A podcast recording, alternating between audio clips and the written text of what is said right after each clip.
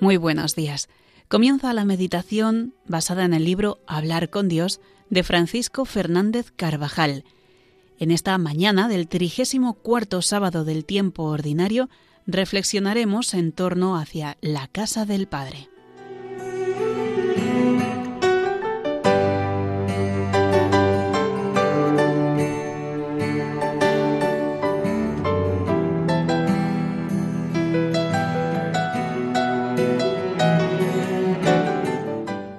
Me mostró el río del agua de la vida, claro como un cristal, procedente del trono de Dios y del Cordero. En medio de su plaza y en una y otra orilla del río está el árbol de la vida, que produce frutos doce veces.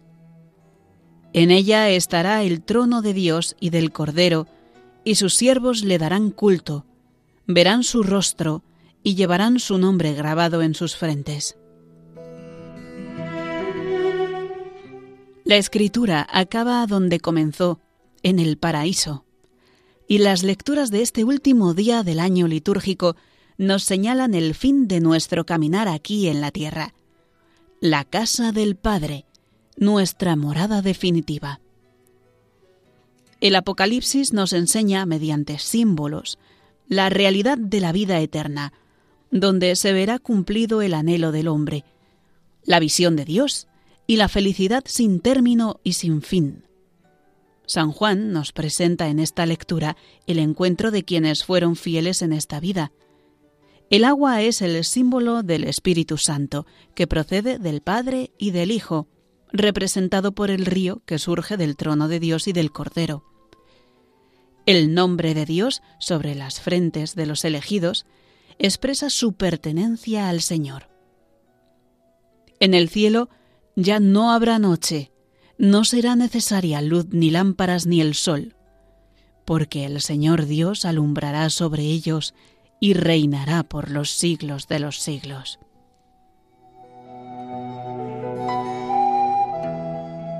La muerte de los hijos de Dios será sólo el paso previo, la condición indispensable para reunirse con su Padre Dios y permanecer con Él por toda la eternidad. Junto a Él ya no habrá noche. En la medida en que vamos creciendo en el sentido de la filiación divina, perdemos el miedo a la muerte, porque sentimos con más fuerza el anhelo de encontrarnos con nuestro Padre. Nuestro Padre nos espera. Esta vida es sólo el camino hasta Él. Por eso es necesario vivir y trabajar en el tiempo llevando en el corazón la nostalgia del cielo. Muchos hombres, sin embargo, no tienen en su corazón esta nostalgia del cielo porque se encuentran aquí satisfechos de su prosperidad y por su confort material. Se sienten como si estuvieran en casa propia y definitiva, olvidando que no tenemos aquí morada permanente y que nuestro corazón está hecho para los bienes eternos han empequeñecido su corazón, lo han llenado de cosas que poco o nada valen y que dejarán para siempre dentro de un tiempo no demasiado largo. Los cristianos amamos la vida y todo lo que en ella encontramos de noble. Amamos la amistad, el trabajo, la alegría, el amor humano, y no debe extrañarnos que a la hora de dejar este mundo experimentemos cierto temor o alguna desazón pues el cuerpo y el alma fueron creados por Dios para estar unidos. Y solo tenemos experiencia de este mundo. Sin embargo, la fe nos dará el consuelo inefable de saber que la vida se transforma, no se pierde, y al deshacerse la casa de nuestra habitación terrena, se nos prepara en el cielo una eterna morada. Después nos espera la vida, la vida con mayúscula. Los hijos de Dios quedarán maravillados en la gloria al ver todas las perfecciones de su Padre, de las que sólo tuvieron un anticipo en la tierra. Se sentirán plenamente en su casa, en su morada, una morada ya definitiva en el seno de la Trinidad Beatísima. Por eso podemos exclamar, si no nos morimos, cambiamos de casa y nada más Con la fe y el amor, los cristianos tenemos esta esperanza, una esperanza cierta. No es más que un hasta luego. Nos deberíamos morir despidiéndonos así. Hasta luego.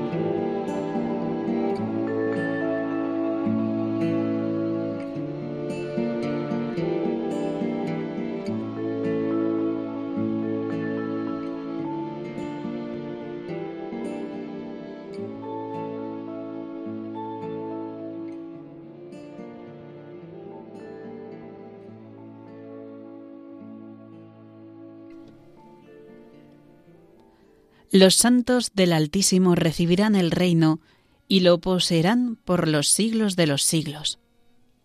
En el cielo todo nos parecerá enteramente joven y nuevo.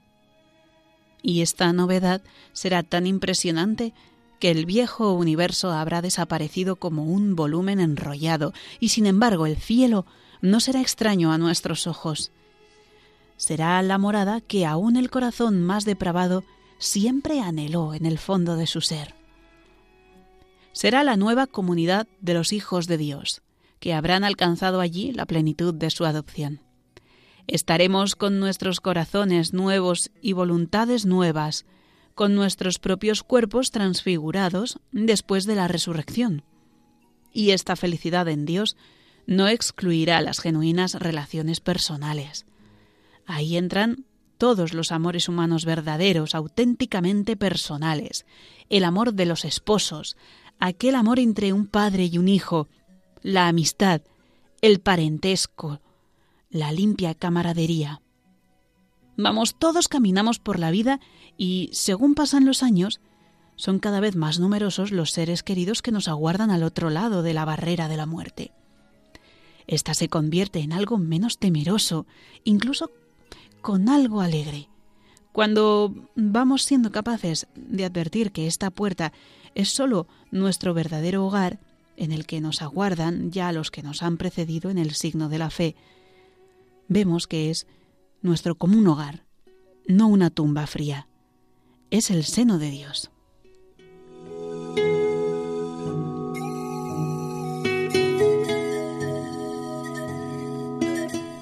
Aquí nos encontramos con una pobreza desoladora para hacernos cargo de lo que será nuestra vida en el cielo junto a nuestro Padre Dios.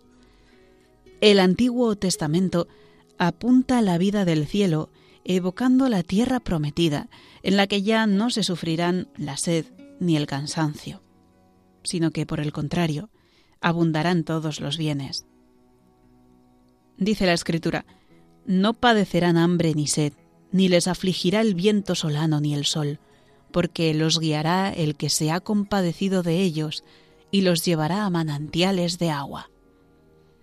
Jesús, en el que tiene lugar la plenitud de la revelación, nos insiste una y otra vez en esta felicidad perfecta e inacabable. Su mensaje es la alegría y de esperanza en este mundo y en el que está por llegar. El alma y sus potencias, y el cuerpo después de la resurrección, quedarán como divinizados sin que esto suprima la diferencia infinita entre el Creador y su criatura. Además de contemplar a Dios tal como es en sí mismo, los bienaventurazos conocen en Dios de modo perfectísimo a las criaturas, especialmente relacionadas con ellos. Y de este conocimiento obtienen también un inmenso gozo.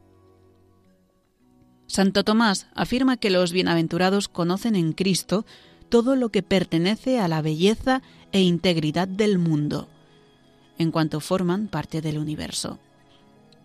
Por eso, miembros de la comunidad humana conocen lo que fue objeto de su cariño o interés en la tierra, y en cuanto criaturas elevadas al orden de la gracia, tienen un conocimiento claro de las verdades de fe referentes a la salvación.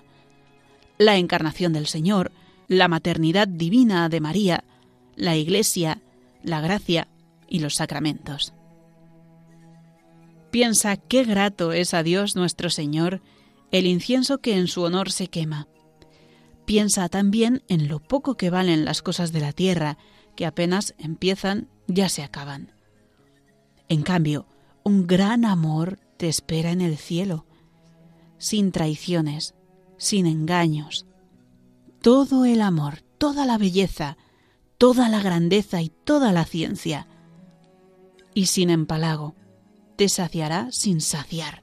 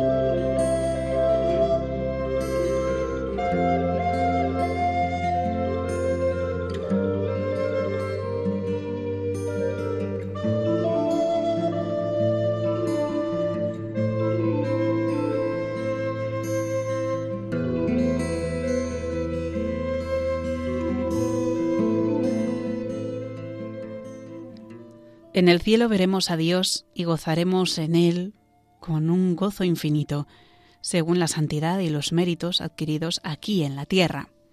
Pero la misericordia de Dios es tan grande y tanta su largueza que ha querido que sus elegidos encuentren también un nuevo motivo de felicidad en el cielo a través de los bienes legítimos creados a los que el hombre aspira. Es lo que llaman los teólogos gloria accidental. A esta bienaventuranza pertenecen la compañía de Jesucristo, a quien veremos glorioso, al que reconoceremos después de tantos ratos de conversación con Él y de tantas veces como le hemos recibido en la comunión. También está la compañía de la Virgen María, de San José, de los ángeles y en particular de nuestro ángel custodio y de todos los santos. Especial alegría nos va a producir encontrarnos con los que más amamos en la tierra, a nuestros padres, hermanos, los parientes, los amigos, las personas que influyeron de una manera decisiva en nuestra salvación.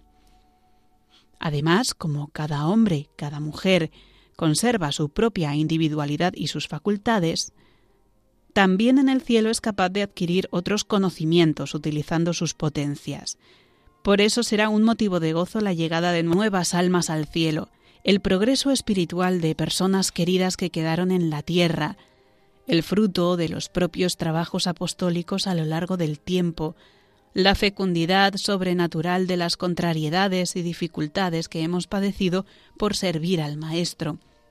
Y a esto se añadirá, después del juicio universal, la posesión del propio cuerpo resucitado y glorioso, para el que fue creada nuestra alma. Esta gloria accidental aumentará hasta el día del juicio universal.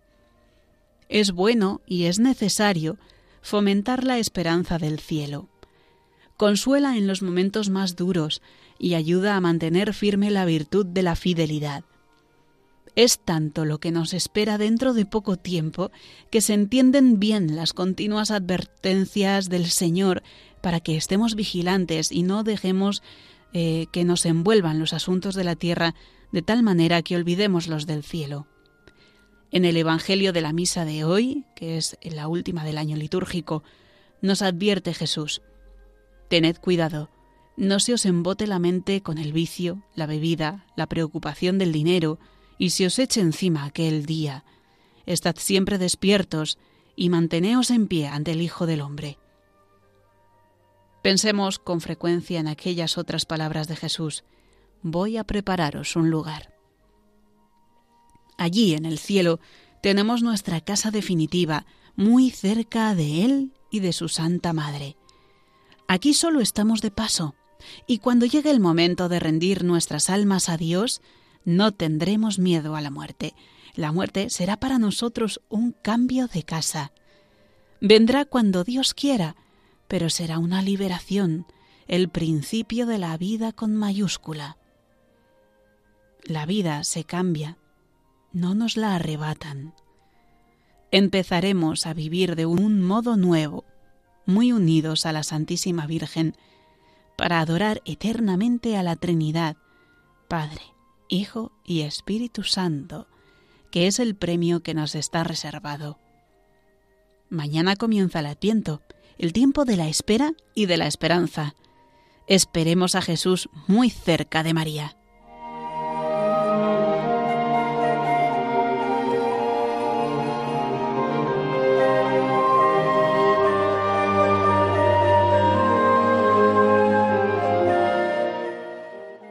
Y así concluye nuestra meditación de hoy, basada en el libro Hablar con Dios de Francisco Fernández Carvajal.